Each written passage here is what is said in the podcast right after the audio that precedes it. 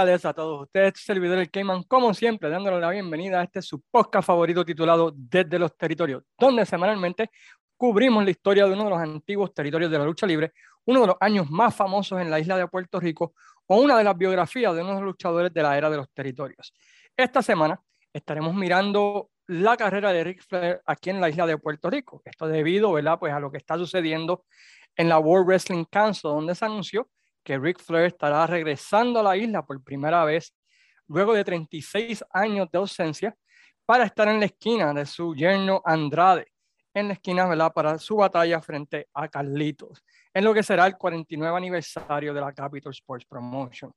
Pero antes de comenzar, queremos, como siempre, agradecer a las siguientes páginas por compartir y darle share podcast, entre ellos la empresa número uno de Florida, Pride of Wrestling, que estarán realizando un magno evento durante las próximas semanas, así que visiten su página en YouTube, página en Facebook y así por el estilo.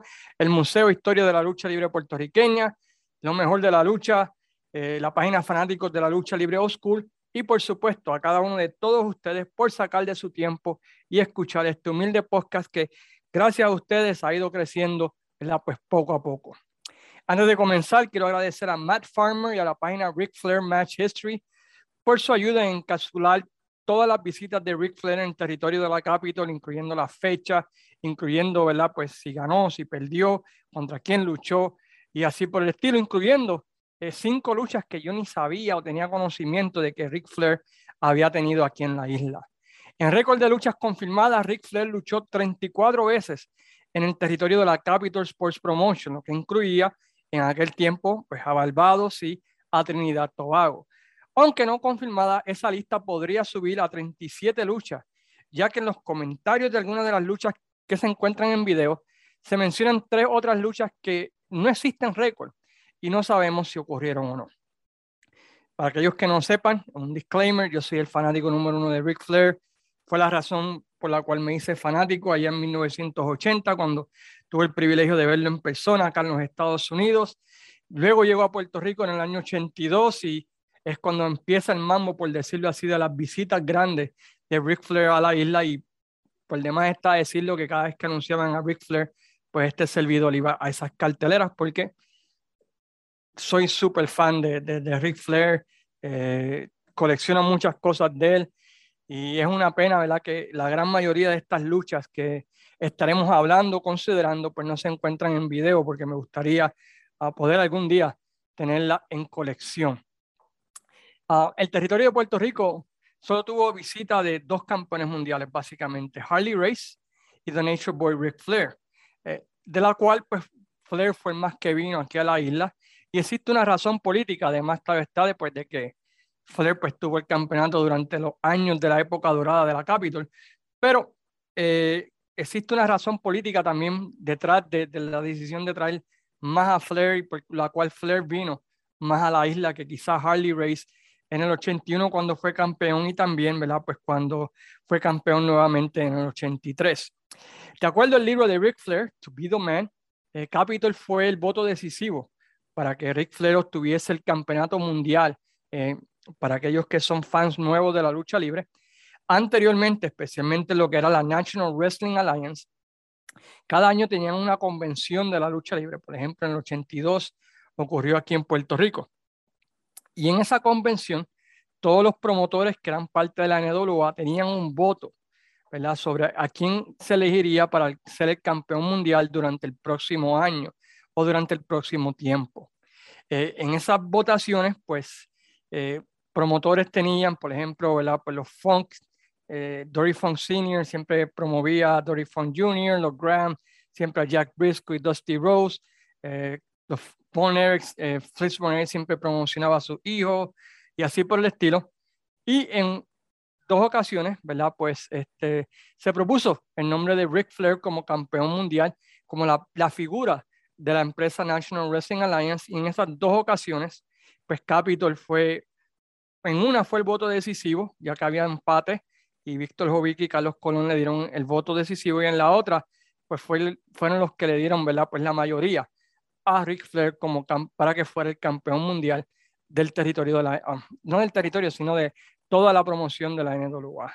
Flair indica en el libro que él siempre apreció eso, la confianza y, la, y que tenía cierta lealtad a personas como Jovic y Carlos Colón por la confianza que le dieron de, de poder escogerlo para ser la figura principal de la compañía, además de que tenía una relación personal de amistad con Carlos Colón y en el libro pues, hablan acerca de sus visitas al Bonnie Ranch, visitas ¿verdad? a los casinos, a las diferentes parties que ocurría ¿verdad? cada vez que venía a Puerto Rico con Carlos Colón. Y parece ¿verdad? que había ese sentido de lealtad, confianza y de amistad entre ambos, pues que ayudó, ¿verdad? Pues que cuando Víctor Jovica y Carlos Colón necesitaban el campeón mundial de la NWA que visitara el territorio por una cartelera grande, este siempre hiciera tiempo para venir. Uh, ¿Cómo funcionaba en aquel tiempo? Y nuevamente estamos hablando de épocas diferentes. Cada, cada promoción tenía, uh, tenía su territorio base, que era Jim Crockett y cada promotor pedía, ¿verdad? Una semana o ciertas fechas del campeón para que visitara su territorio, ya sea para carteleras grandes o para tener una lucha especial o, así por el estilo. Y eso se hacía a veces con muchos meses de anticipación, no era algo que tú podías decir, ¿verdad? Pues, hey, necesito el campeón la semana que viene. Pero por alguna razón u otra, ¿verdad? Pues en el caso de, de Ric Flair con Puerto Rico, casi siempre, pues, aunque tuviese que estar en otro territorio y regresaba y venía a la isla, luchaba y se iba nuevamente a ese territorio, pues siempre eh, Rick Flair pues hacía la salvedad de, estar aquí en la isla cuando Carlos Colón y Víctor Jovica lo necesitaran. Y eso se demuestra a, través de la historia. Y vamos a dar un ejemplo en una, en, en una de las carteleras donde Fred lucha aquí en Puerto Rico, se va, esa misma lucha, noche lucha regresa, lucha nuevamente en Puerto Rico y al otro día arranca para ir nuevamente al territorio donde estaba, que era Dallas. Así que eh, había cierta, ¿verdad? cierta amistad y cierta lealtad de Ric Flair hacia Carlos Colón y Víctor Jovica durante ese tiempo. Algo que me gustó del booking de Ric Flair en la isla al principio es que no lo tiraron rápido a la lucha de dinero, la lucha que podía hacer mucho dinero, que era contra Carlos Colón. Ah, el booking de Ric Flair al principio lo trataron de establecer primero a los ojos de los fans y, lo usaron para elevar aún más a dos de los luchadores que ya tenían establecido en la isla. Yo creo que eso fue algo que fue genial, fue un tremendo trabajo que hizo, ¿verdad? Pues eh, no sé si fue la Capitol o quién fue el que, ah, ¿cómo te digo? ¿Quién fue el de la idea? Pero fue tremenda de, utilizar a Flair al principio y, y aguantar la lucha de dinero para una futura ocasión, para un momento posterior y simplemente pues establecer a Ric Flair en la isla con el campeón mundial de la NWA. Durante ese tiempo todavía la NWA era bastante nueva aquí en Puerto Rico. Harley Race había venido más que en dos ocasiones, creo. Así que todavía pues no, la relación no estaba bien explicada. Así que hizo sentido, ¿verdad? Traer al principio a Flair como eh, establecerlo a los ojos de los fans, que lo vieran, que lo conocieran, que Flair se pusiera con sus promos y usarlo para elevar a dos luchadores establecidos en la isla. Su primera y segunda lucha en la isla fueron en un mini feudo que tuvo contra Pierre Martyr, donde luchó contra del luchador, tanto en el cierre de temporada del año 81, el 20 de diciembre, con Flair alzándose con la victoria controversialmente, lo que llevó una revancha en la cartelera de Reyes del año 1982, con la segunda lucha pues yéndose a un empate de una hora por el título mundial. Así que Flair hace lo que mejor hace, que es elevar a alguien, eh, ponerlo de una manera, ¿verdad? Que la gente piense que este retador puede ganarle. Y en la segunda, ¿verdad? Pues lo pone aún más over, no, no enterrándolo, sino yéndose a un empate a una hora por el título mundial y estableciendo una lucha que podían utilizar en una futura ocasión que Rick Flair viniera a la isla. En ese tiempo, la Capitol pues tenía un acuerdo también con Dominicana de lucha y tiene su primer encuentro, Rick Flair, el otro día contra Jack Veneno, en una lucha que termina en descalificación. Ah, no regresa a Puerto Rico hasta agosto del 82, donde hace pareja junto a los Mundos, una, eh, que era la pareja dominante en ese tiempo aquí en Puerto Rico, para enfrentarse en una lucha de relevos australianos a Carlos Colón, el Invader y Pierre Martel para setear la tercera lucha de la trilogía frente a Martel, a quien finalmente derrota en la ciudad de Manatí, Puerto Rico, el 27 de agosto, en una lucha celebrada en un matineo, un sábado o domingo por la tarde. Lo funny de esa lucha es que, como consideramos ahorita, luego de esta lucha, Flair agarra un avión para ir al territorio de World Class, lucha contra Brian Adidas y regresa a la isla el 28 para luchar en San Juan.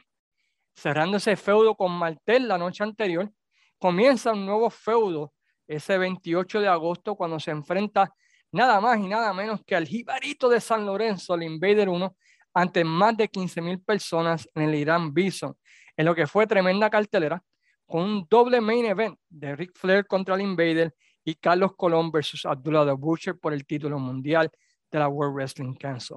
La página Museo Historia de la Lucha Libre eh, tiene un recap de esa lucha en su página, pueden buscarla, pueden al search y buscarla allí que nos cuenta qué fue lo que sucedió al final de esa lucha. Menciona que Flair chocó accidentalmente con Tomás Marín, el martillo, quien era el árbitro principal de esa lucha, sacándolo de ring. La lucha continuó su curso. El Invader lanza a Ric Flair por encima de la tercera cuerda, cosa que el martillo vio estando fuera del ring, pero debido a que estaba supuestamente chocado, pues no lo vio bien. Ah, aparece el otro árbitro, Ricky Vargas Benítez, Benítez tomando el control del encuentro. La lucha prosigue por un momento cuando el Invader le aplica la dorminona a Ric Flair, dejándolo tendido en el medio del ring. El título pues, fue otorgado al Invader, quien comienza la celebración con el título mundial de que lo había ganado. El Jibarito de San Lorenzo finalmente se corona campeón mundial de la NWA. Pero, ¿qué sucede?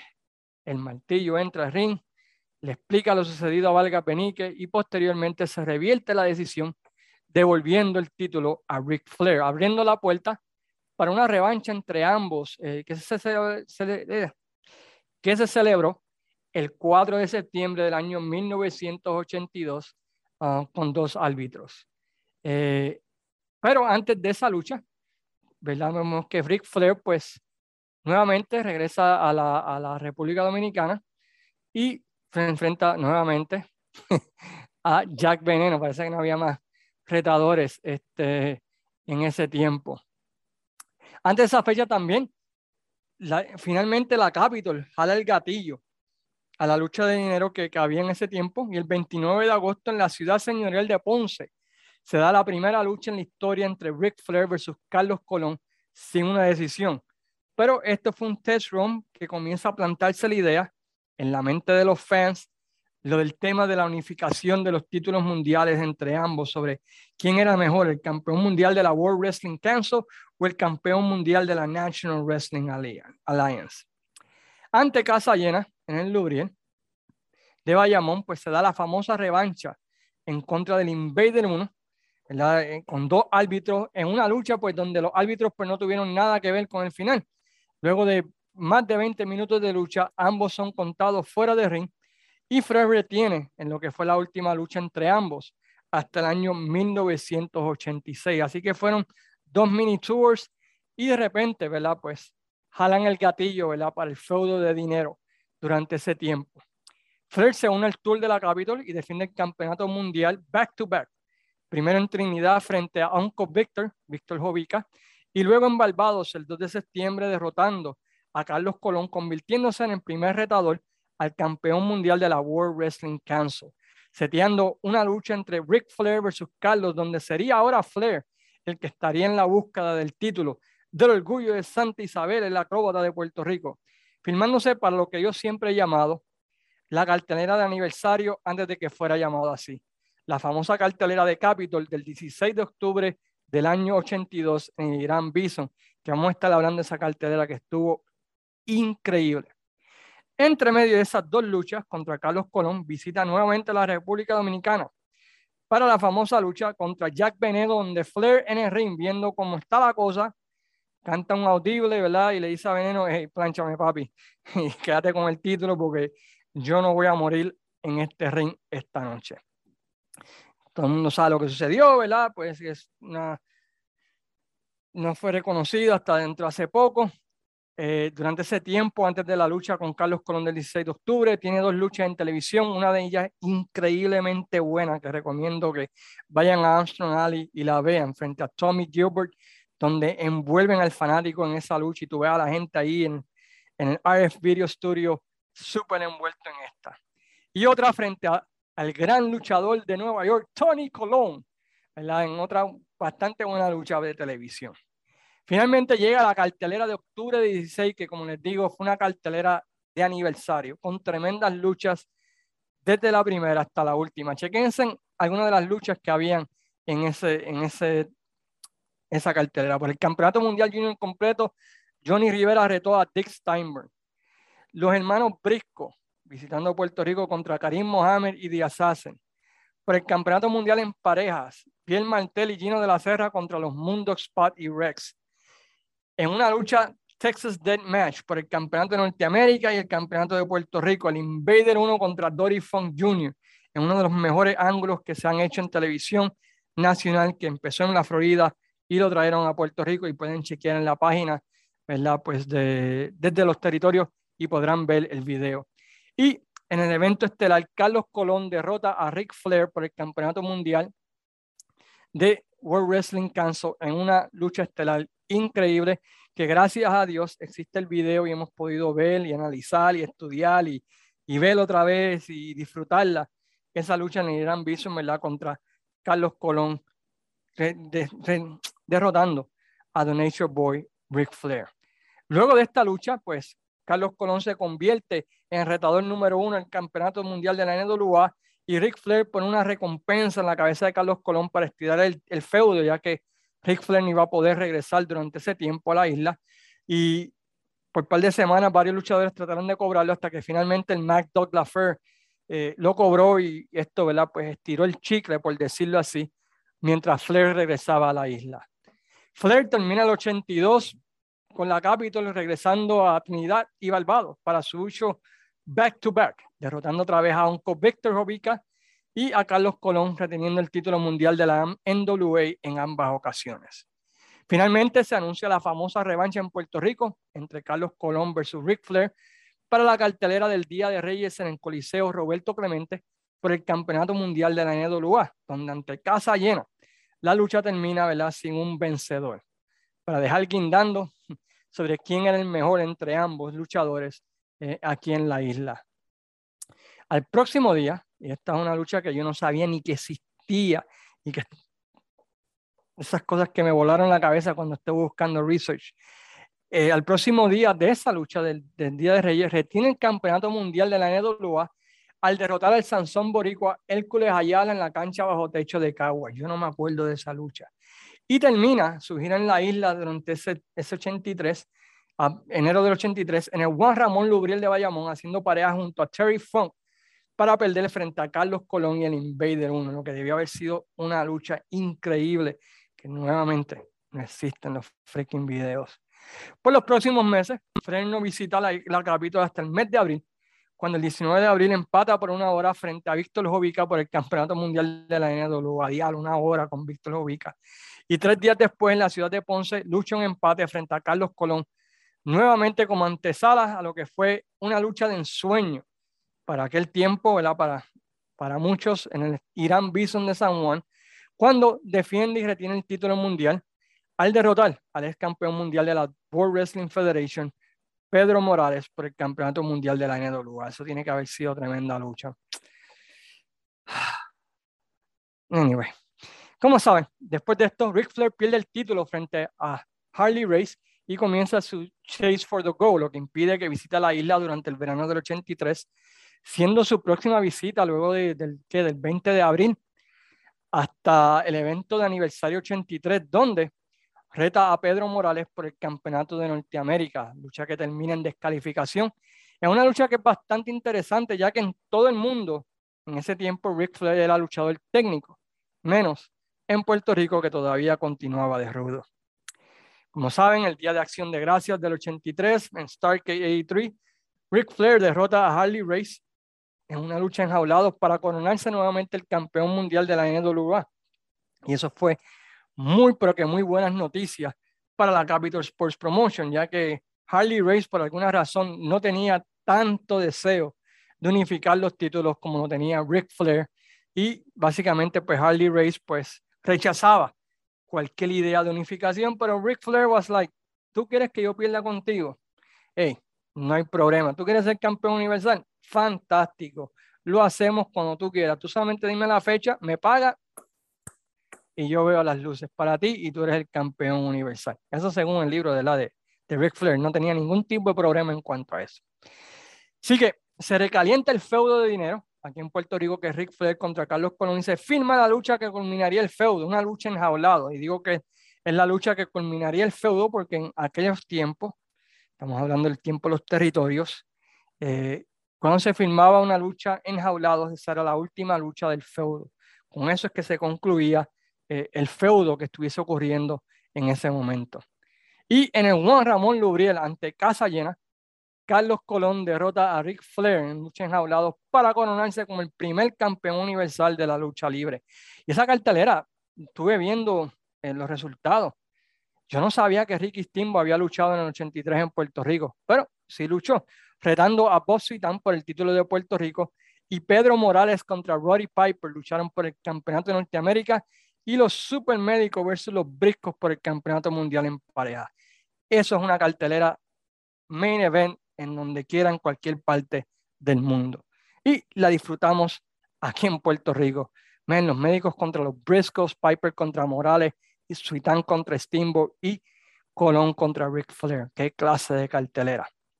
El 84 fue bien raro, porque a diferencia del 82 y 83, Flair solo vino a la isla en dos ocasiones. Y creo que puedo entender por qué. La realidad en el 84 no se necesitaba tanto el campeón mundial de la NWA que en la isla. Eh, Brody Hansen, ese feudo estaba caliente, estaba jalando mucha gente.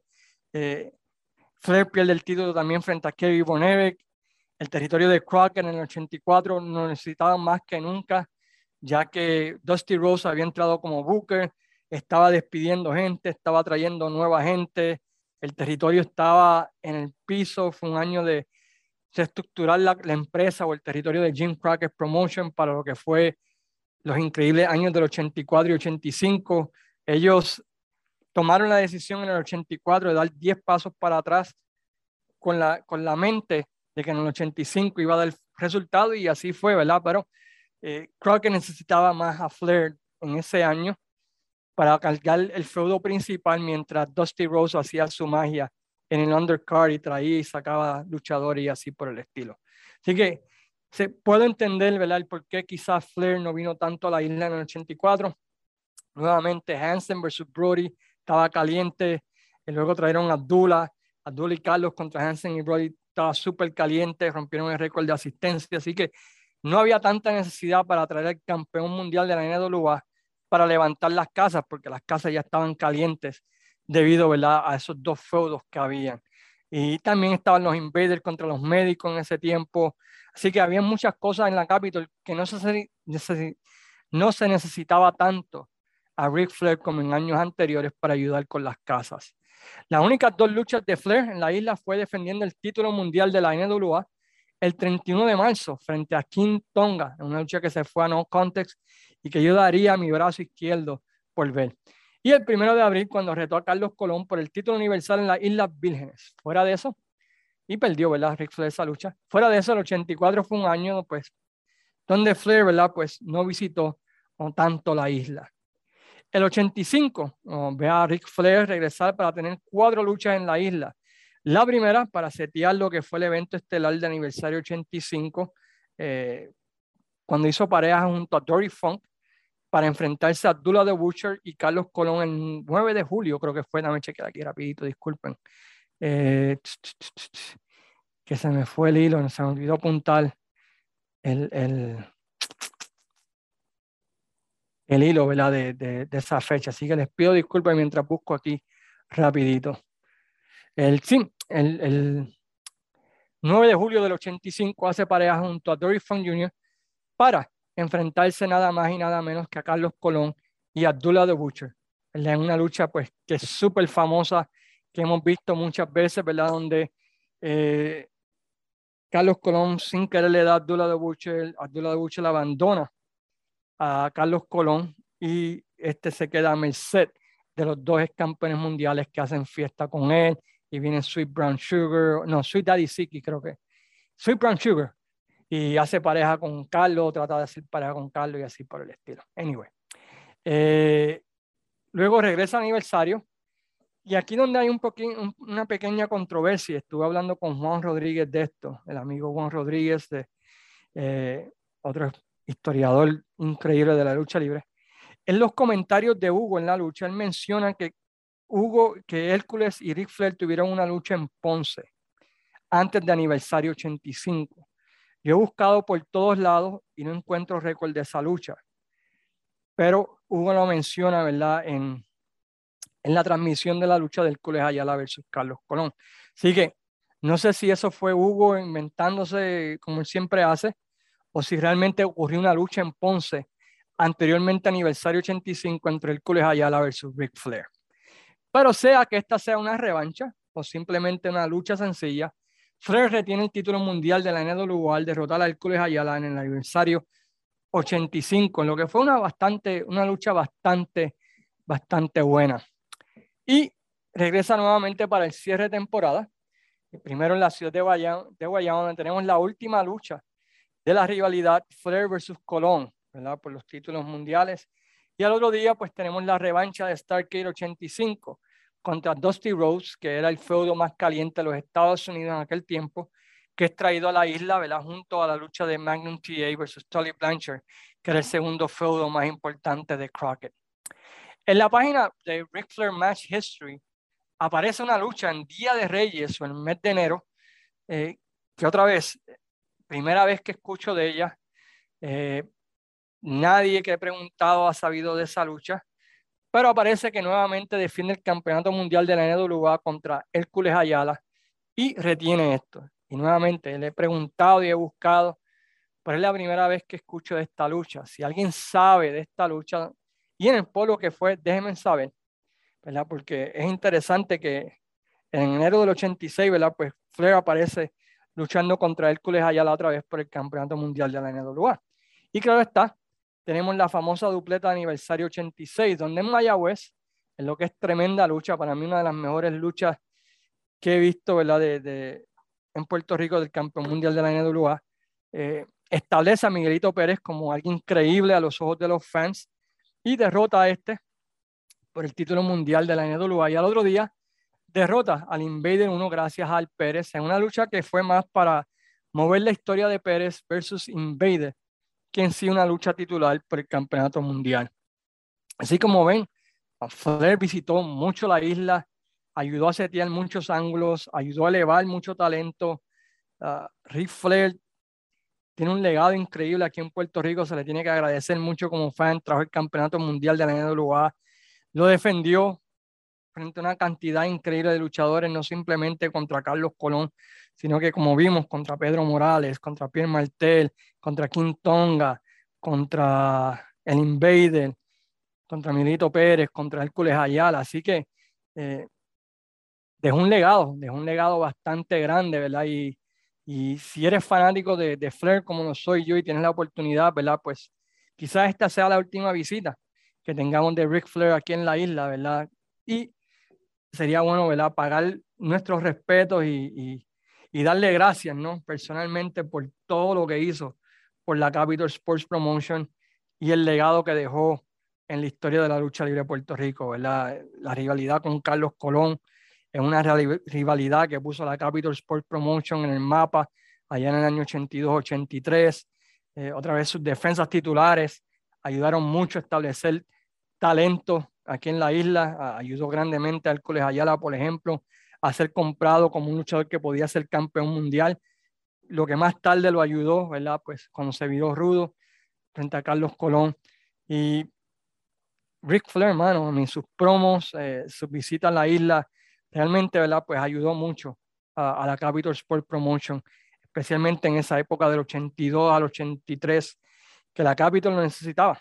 Capital necesitaba mucho durante ese tiempo esa ayuda y Rick Flair como campeón mundial pues supo dársela.